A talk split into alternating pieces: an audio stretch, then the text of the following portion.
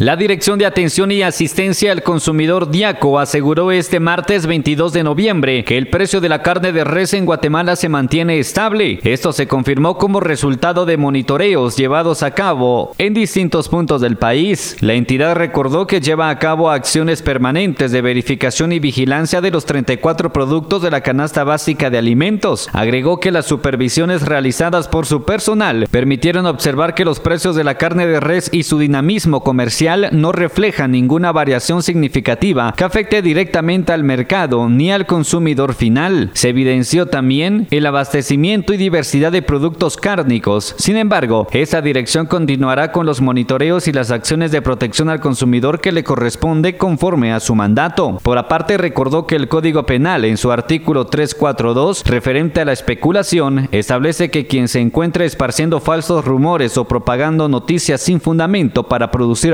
o baja injustificada en el valor de las mercancías será sancionado. Se aplicará prisión de 1 a 5 años y multa de mil a 100 mil quetzales. Finalmente, instó a la población guatemalteca a denunciar abusos y posible especulación de los precios por medio de llamada a la línea 1544 o en el sitio web www.diaco.gov.gt.